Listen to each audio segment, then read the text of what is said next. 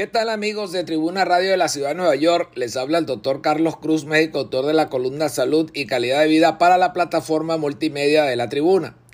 Un estudio encontró que un medicamento aprobado por la FDA para afecciones cardiovasculares, la espironolactona, puede reutilizarse para tratar el trastorno por consumo de alcohol. Investigadores de los Institutos Nacionales de Salud estudiaron un medicamento que ya cuenta con la aprobación de la FDA para ver si funcionaría para un propósito alternativo. La espironolactona se prescribe para tratar enfermedades del corazón. Debido a que el medicamento es un antagonista de los receptores de mineralocorticoides, los investigadores estaban interesados en ver si produciría beneficios en el tratamiento del trastorno por consumo de alcohol. Al final del estudio, el grupo se enteró de que la droga se muestra prometedora para disminuir el consumo de alcohol. A veces los investigadores encuentran nuevos usos para los medicamentos existentes, lo cual es útil ya que comienzan desde el punto de conocer los posibles efectos secundarios.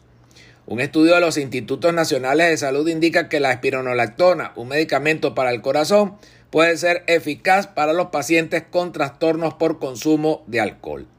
Si bien se necesita más investigación sobre el uso de la espironolactona, para este propósito los investigadores realizaron estudios con ratas, ratones y humanos y vieron que el medicamento podría tener beneficios.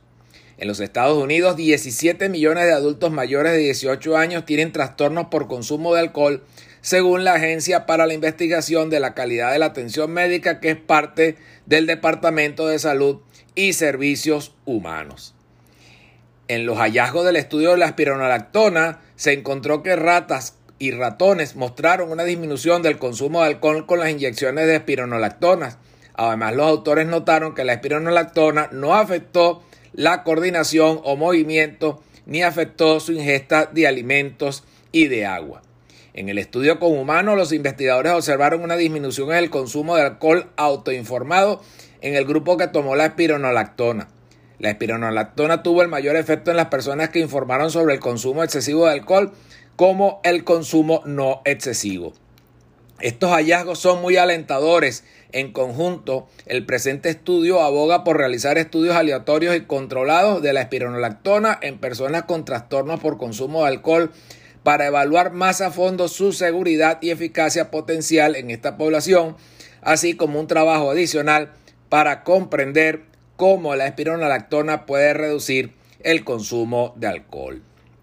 El doctor Lorenzo Legio, coautor principal del estudio, dijo sobre el futuro de la investigación de este problema que se necesitan estudios controlados con placebo para evaluar la posible seguridad y eficacia de la espironolactona en personas con trastornos por consumo de alcohol.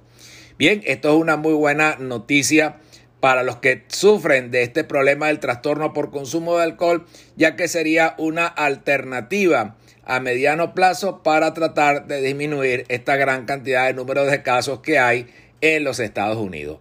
Para mayor información pueden comunicarse con nosotros a través del correo electrónico tusaludhispana.gmail.com